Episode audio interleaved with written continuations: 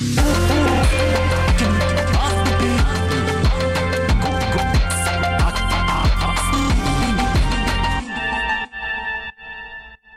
プレゼンツ発見ファーストペンギン。こんばんは。FM93 AM1242 東京有楽町の日本放送からお送りしていきます。GO プレゼンツ発見ファーストペンギン。フリーアナウンサーの青木源太です。さあ前回首から上の脱毛の話をしたんですよねで前回あの予告として次週は首から下の脱毛の話しますよなんてしましたけれどもこの1週間でもいっぱい動きがあったんですよ。もう NHK もそうだし、えー、テレ朝のアメトークもそうだし、今日来る時に見てたフジテレビのポップアップでも男性脱毛が特集されてたんですよ。いや、本当に脱毛界隈大変盛り上がっております。そんな中ですね、私は7、8年前から脱毛しておりまして、まつげより下は生えてません。大事なことなのでもう一度言います。私、青木健太、まつげより下は生えておりません。全部脱毛してるんですよね。私はもうね、脱毛にハマってしまって、いやもう取り憑かれてしまって、脱毛大好き人間になっちゃったんですよね。まあ、脱毛すると何がいいかということなんですけれども、私はね、とにかく体毛がめちゃくちゃ濃かったんですね。で、皆さん想像してみてください。お風呂上がり、髪の毛ドライヤーで乾かしますよね。まあ普通の人は髪の毛だけだと思うんですけれども、私の場合は髪の毛の後、脇毛にもドライヤー当ててました。そしてアンダーヘアにもドライヤー当てないと、脇も下の毛も蒸れちゃうんですよね。それだけ濃かったので、脱毛して本当にこう、いろんな意味で時短になりましたし、いろんな意味でこう楽になったなという感覚があります。まあ脇毛も何回ぐらいやったのかな？脇毛は10回ぐらいかな。で、今ちょっとうっすら細い毛が数本生えてるという状態で、もう脇はもう打ち止めですね。あの、別に見られる場所じゃないので、ツルッツルにする必要はないんですよ。でも、こう、群れとかは嫌なので、あの、細い毛が数本生えてる程度だったらいいかなというふうに思います。で、毛ってやっぱ不思議なのは、私も髭とか、すね毛とか脇毛とかめちゃくちゃ濃かったんだけど、胸毛は生えてないんですよ。これが不思議なんですよね。他のところの毛が薄いのに胸毛だけ生えてる人もいるんですよ。だからもう脱毛は本当もう人それぞれだと思っていて、あの、私、いらないところの毛はいらないと思ってるんですね。でも、そのいらないところの毛っていうのはもう人それぞれの判断だと思います。私にとっては胸毛はいるよとか、私にとっては脇毛がいるよとか、いろいろあると思うんですけれども、私は胸毛に関してはもともと生えていませんでした。で、あとの、へその下ですね。まあ、通称ギャランドゥとも呼ばれる場所。あそこも結構濃いめに生えていましたので、えー、やりました。まあ、あそこはまあ、やってもやらなくてもという部分ではあったんですけれども、私が通っていたゴリラクリニックで体8箇所コースというのがあって、選べたので、まあ、胸毛もないし、お腹やろっかなと思って、お腹というのを選びました。あとは、最近始めた VIO ですよ。男性の VIO。もうこれもかなり脱毛人口増えているようなんですよね。これもね、やっぱりやってみると楽です。で、特に O ですね。まあ、肛門周り。これ、介護脱毛という言葉聞いたことありますか？人はいずれ年老いてね、あの、もしかしたら下の世話を誰かにしてもらうかもしれないと。そういう時に、まあ自分の自尊心のためにも、そしてやってくれる誰かのためにも脱毛していこうよというのが介護脱毛という考え方です。なので VIO も私は最初 O から始めました。で、やってみると、やっぱり楽。これもトイレに行った時とかも含めて、もう生活がすごい楽になりましたし、何より、まあ、すね毛とかも含めてめちゃくちゃ僕生えていましたので、掃除も楽になりました。あの、フローリングとかにもう毛ってめちゃくちゃ落ちてるんですよね。それはもうあの毛にはこう成長期とか体毛期とかいうのがあって定期的にこう生え変わってるからどんなに清潔にしている人でも毛というのはある限り必ず抜け落ちるんですよね。でそれがもうなくなるわけですから部屋の中がきれいになる。そして掃除の時間も短縮されるというねいいことずくめでございます。というように私はもう脱毛の伝道師としてもういろんな人に脱毛を進めています。もう僕なんてもう VIO が終わったらもう脱毛する場所ないんですよ。眉毛とかまつげとかをね、私にとって必要な毛ですから、もちろん脱毛しません。だからもうそろそろ私の脱毛ライフが終わるということで、一末の寂しさすら感じている、この2022年の秋ということになります。皆さんもね、ぜひ脱毛したよなんていう方がいらっしゃったらぜひ教えてくださいね。脱毛トークしましょうね。というわけで、そんな青木源太がお送りする発見ファーストペンギン。今日もどうぞよろしくお願いします。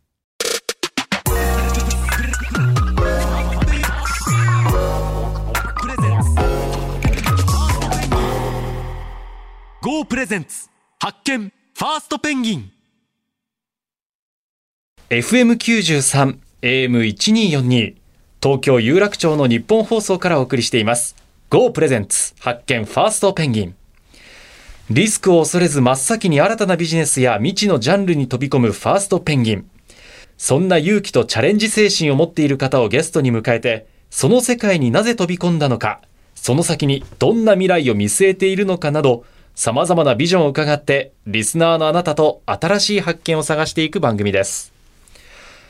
本日番組を一緒に進めてくれるのは、ザ・ブレイクスルーカンパニー GO のクリエイティブディレクター、松田健さんです。よろしくお願いします。よろしくお願いします。さあ、そして今夜から2週にわたってお話を伺うのは、チューズベース渋谷ディレクター、西武そごうの伊藤健太郎さんです。松田さん、チューズベース渋谷。これ渋谷の新たなスポットとして今話題になってますよね。そうですね。できた時もかなり話題になってましたね。うん。それをの、まあ、仕掛け人に今日は来ていただいたということですね。楽しみですね。お知らせを挟んでは、チューズベース渋谷ディレクターの伊藤健太郎さんにたっぷりとお話を伺ってまいります。どうぞお楽しみに。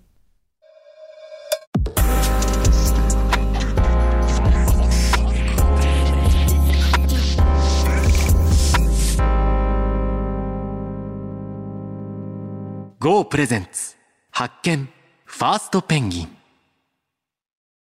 フリーアナウンサーの青木源太が東京有楽町の日本放送からお送りしています GO プレゼンツ発見ファーストペンギンアパレルショップや生活雑貨店、スーパーマーケット、そして百貨店などなど、お店に足を運んだら必ず受けますよね。接客。そして欲しい商品がいくらなのか必ず見ますよね。値段。ただですね、百貨店である西武渋谷店内にあるコンセプトストア、チューズベース渋谷にはそれがないんです。そんな未来のショッピングの形を提案されています、チューズベース渋谷のディレクター、西武総合の伊藤健太郎さんをお迎えいたしました。よろしくお願いいたします。よろしくお願いします。まず簡単に私の方から伊藤さんのご紹介させていただきます。大学卒業後、広告代理店、そして IT 企業の勤務を経まして、2018年、ですから今から4年前に総合西部に入社をされました。事業デザイン部ネット戦略担当に配属されます。そして2019年5月からチューズベース渋谷の事業計画の策定に着手し、2021年9月にチューズベース渋谷をオープンされました。ということは、1周年を迎えたということですね。はい、あの、リスナーの中にはまだチューズベース渋谷というのをご存知ない方もいらっしゃると思うので、まずは伊藤さんにチューズベース渋谷がどういった場所なのか改めてご説明お願いします。あ、ありがとうございます。えっ、と、チューズベース渋谷って結構、まあ、インスタグラムとか TikTok で話題になってて、見え感がすごいっていう特徴的な空間で結構話題になっているので、ぜひ一回来てくださいっていうのがまずあるんですけど。はい。まあ、そうですね。あの、うん、説明聞くよりも行って体験した方がっていうのはもちろんあるんですけれども、これまでの買い物体験とは違うということですよね。はい。そこは全然違ってまして、結構まず、えーと、店頭にある商品が全て、えーと、チューズベース EC もやってまして EC でも販売している百貨店とか屋形業あのいわゆる館って言われるいろんなショッピングセンターとか行っていただくとなんか店頭で見て後であこれいいな EC で買おうと思っても EC に実はなかったり EC で見て店舗行ったらそれ扱ってなかったりっていったところがあるんですけどもチューズペースの場合 OMO と言いまして、はい、オンラインとオフラインがつながった世界みたいなことをやってまして。OMO これが一つまずはキーワードですねまずね、ね、オンラインとオフラインがつながった状態いわゆるオンラインマージーズオフラインの略なんですけれども、はい、オンラインとオフラインが融合した買い物というところでもう世界の最先端のトレンドになってますね。えっと、オンラインっていうのは要は EC ってことですよね。でオフラインっていうのは実際に行って買うということなんでしょうか、おっしゃる通りです。はい、そのつないだ OMO、はいっ、ていったところがコンセプトの一つがあります。で、それをやると何がいいかっていうと、お客さん先ほど申し上げた通り、なんか EC で見たけど店頭行ったらないってことはまずない。逆に店頭で知ったことが後で EC でも簡単に買える。これ今まではお店と EC とで在庫を別々に置いてあったんですね。それを一つで管理する仕組みを作って、両方でリアルタイムで在庫がつながってる世界をまず作ったっていうのが、ちょっとマニアックなんですけど、裏側の話です。うんうんあのーこう消費者目線でいくと私も一回足を運んだことがあるんですけれあありがとうございますどもお店の中に入るとまず普通のお店と違うのが店員さんがいないと。いうことですよね。この狙いはまず一つなんでしょうか？えっとですね、ここは結構賛否両論、いろんなご意見あるとは思うんですけども、今、チューズベースでお取り扱いしているブランドさんって、まあデジタル起点といいますか、オンラインで特に始まったブランドさんが多くて、実店舗を持ってらっしゃらない方が多いんですね。で、ポップアップとかで、たまに短期的にはいろんな実店舗で販売されてるんですけど、そういう時のイベントに自分が行って感じた経験として、なんかポップアップの時にご説明、その接客といいますか、ご案内を受ける時に、いや、それインスタで見たなとか、それい EC に書いてあった。ってせっかくリアルなところに行ったのに、なんか情報として濃度が薄いなと思ってまして、うん。なんか中途半端にそうやって入っちゃうと、ブランド価値を毀損するじゃないですけど、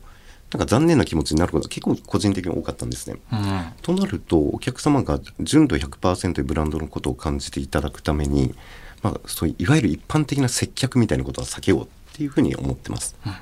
でも僕も買い物をちょうどあの実は実はさせていただいたんですけれども、はい店員さんいらっしゃらないんですけどあの買った時にあのこのブランド何でご存知でしたかとかチューズベースどうやって知られましたかみたいなそこのやり取りは結構そこのキャあの支払いのところにあったりしていて、決してなんかあの店員さんがいらっしゃらないのでこう冷たい感じは全くないというか、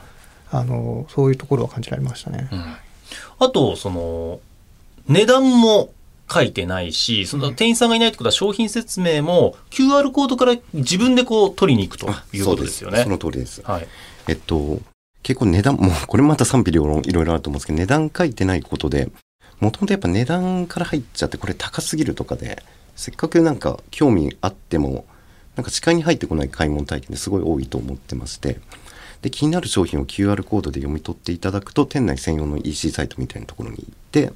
その商品の情報だったり価格とかが載っているっていう状態です。うんうんうんで、えっと、気に入ったものがあればそれはその場で手に取ってレジがある。はい、レジがあります。はいで、これも、えっと、レジに行くときにこのスマホでですね、その商品を EC で買い物するかのごとく、カートに入れてもら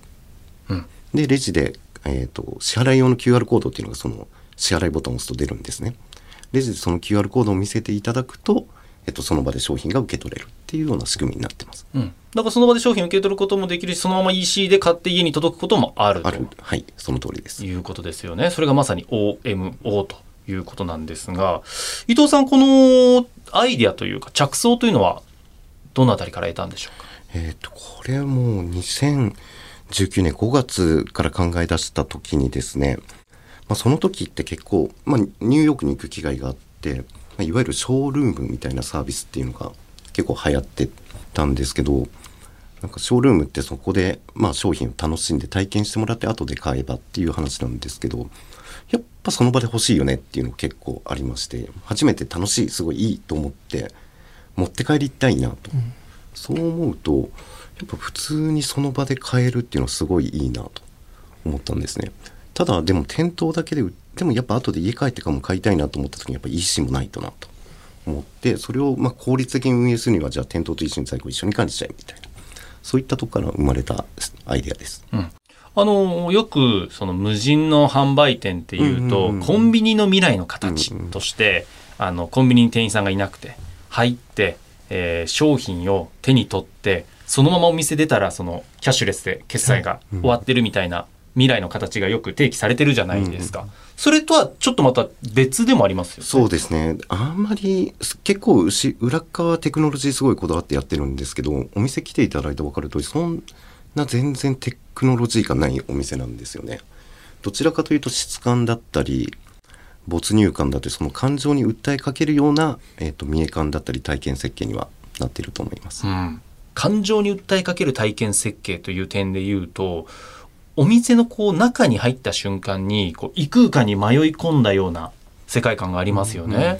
そうですよねあの建築とかもこう曲線をすごく意識されてるみたいなテーブルとかも波打ってるったりとかそこがなんかクラフト感だったりうん温かみみたいなところにつながってるような気がしますよね。ありがとうございます。もともとお買い物を楽しんでいただくため没入感をなんか感じられる場所にしたいなと、まあ、せっかくリアルな場所なんでそこでなんか高ぶるような体験できないかなと思っていてそこでイメージがあったのは洞窟にしようっていうイメージがあったんです。あ確かにあの渋谷の店行きましたけど洞窟に入っていくような感じありました。はいはい。が今おっしゃっていただいたようになんか異空間が広がってるとかなんかそういう感想をいただくこと多いんですけどなのでちょっと洞窟っぽく丸みを取ったり R を取ったりっていったところをデザイン上は大事にしてます。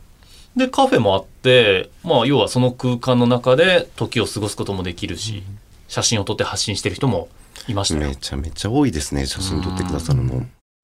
通常の百貨店とか多分ショッピングモールとかで写真って撮っちゃいけないっぽいんですよ。ああなるほどなるほど。でもチューズベースなんか振り切ってもうどんどん撮ってくださいっていうようになってますよ、うん。そこの SNS 映えみたいなのってやっぱり作るときに意識されてたんですか？あそうですね。結構そこは意識はしましたね。まあここで撮ってねみたいなとこまでは考えなかったんですけど、まあこんなとこあったら撮ってくれそうかなっていうのは結構意識しました。なるほど。特にあのーまあ、いわゆるデジタルブランドさんってコミュニケーションが SNS 中心っていったところが多いなと思ってまして、そういったブランドさんがアメリカでリアルなお店を出す時ってやっぱ SNS 映えする空間ってすごいお店としても作られていたのでそこはちょっと刺激を受けて参考にしてます。このあたりはね、ハッシュタグチューズベース渋谷で皆さんインスタなどで検索していただきますと、素敵な写真がたくさん出てきますので、ぜひチェックをしてみてください。そしてコンセプトストアということなんですけれども、あの出店されるこうね、ブランドの方からどういった声が届いてますか？えっと、まあ、めちゃめちゃこんな簡単に渋谷のいい場所に商品出せる販売できるってすごいって言われること多いですね。なんかうん。騙されてんじゃないのかって言われることもあります。なるほど、なるほど。でもこれ販売手数料を取るビジネスってことそうでよね。ですすね売れたら売れただけあの販売手数料いただくのと、このご出店いただく時に本当にもう商品さえ送ってもらってその商品情報登録してもらえばあと全部もうチューズベースでやりますっていうサービスなんですね。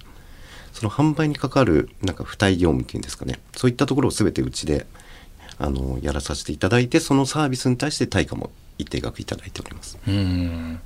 あとそのお店ってこうチューズベース渋谷何屋さんなのかっていうのはパッと見はわからないじゃないですか、でも買い物する時ってそれぞれのこう目的があると思うんですよね。今日は洋服を買いたいとか、うんうん。今日は家電を買いたいとか。そういう時にこう足をこう運んでもらうそのモチベーションというのはどういうふうに持ってもらってるんでしょう？ありがとうございます。それこそ、あの、チューズベース今、半年ごとに編集テーマっていうのを作ってまして、今ちょうどザ・渋谷ギフトっていうテーマでギフトのテーマにしてるんですね。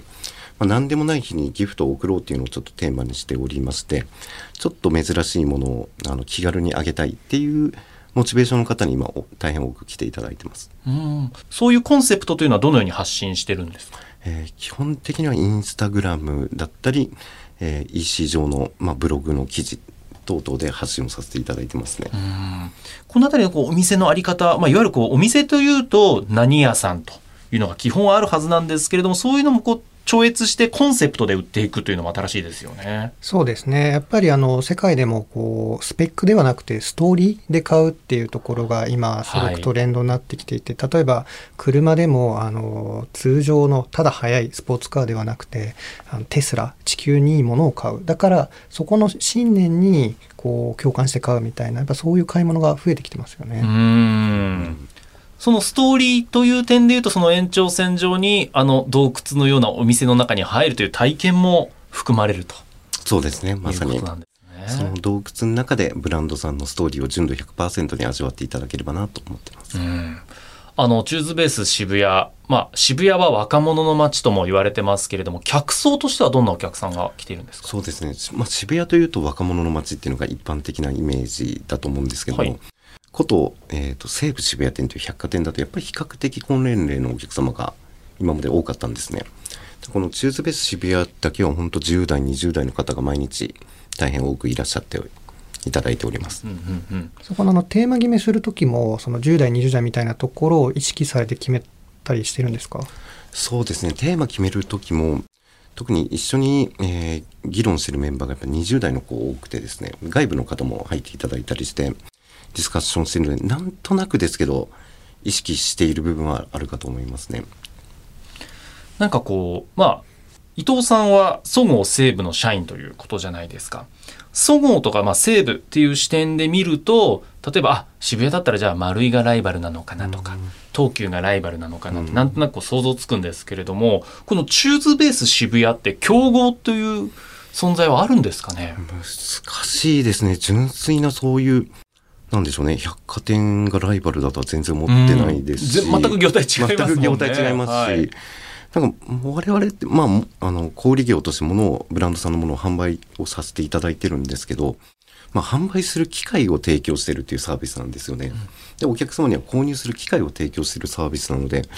何がライバルかって言われるとすごい難しいですね。購入する機会を提供する、それまさに松田さんさっきおっしゃったストーリーそうですねですよね。まさに。自分の生活をどうしたいかとか、自分の人生どうしたいかみたいなところのストーリーに寄り添うみたいなことなんですかうね。ん。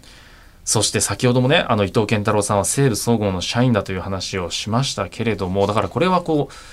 新規事業として会社内でやってるっていうところに僕はもうとってもこうポイントがあると思っていてもともと従来のその百貨店のその枠を超えたことを百貨店にいながらやるという部分において、まあ、いろんな苦労もあったと思うんですよ。そのあたり来週また伺っていければなというふうに思います。来週もぜひ楽しみにしていただきたいと思います。伊藤さんまた来週お願いしますお。願いします。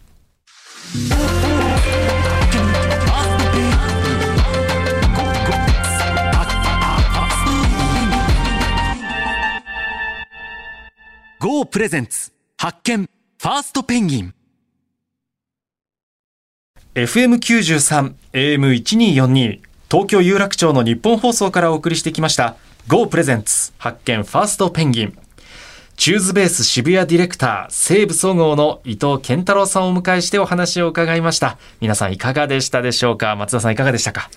いやすごくあの渋谷から未来の買い物の形をすごく発信されているっていうところにすごく刺激を感じたんですけど僕もあの以前大きな企業に行ってあの新規事業やってたんですけれども、はいその時にやっぱり壁にすごいぶつかるんですね。そうですよでねなので来週そこをどう突破したかっていうのを 本当にそこをめちゃくちゃ聞きたいところですねこ。れある意味起業してやった方が楽なことって実はいっぱいあるんですよねいや本当そうですよね。大きな企業にいて新規事業をやる方がいろんなハードルがはいあるっていうのは、そうですね。もう今それをやる必要があるのかとか、うん儲かるのかとか、まあ一人だともうそれは自由にできるんですけど、その中でやるっていうところの苦労はめちゃくちゃあると思うので、すごく楽しみですね。そのあたり来週伺ってまいります。いや、私も腑に落ちましたね。あの、チューズベース渋谷に足を運んで、これはもう買い物で物を買いに来ているのではなくて、体験している、その買い物という機会を、まあ、もらっているという感覚。今回伊藤さんのお話を聞いて、こう、腑に落ちたなと思いますし、こういった場所が今後増えてくるんじゃないかなということも思いました。番組ではあなたからの感想や質問、ビジネスに関する疑問、相談、こんな人をゲストに呼んでほしい、などなどたくさんのメールお待ちしています。メールアドレスは pg.1242.com です。番組ホームページのメールフォームからも送っていただけます。また番組ホームページでは過去の放送をポッドキャストで配信しています。こちらもぜひチェックしてみてください。Go プレゼンツ発見ファーストペンギン。お相手はフリーアナウンサーの青木源太と、ザ・ブレイクスルーカンパニー GO の松田健でした。また来週お耳にかかります。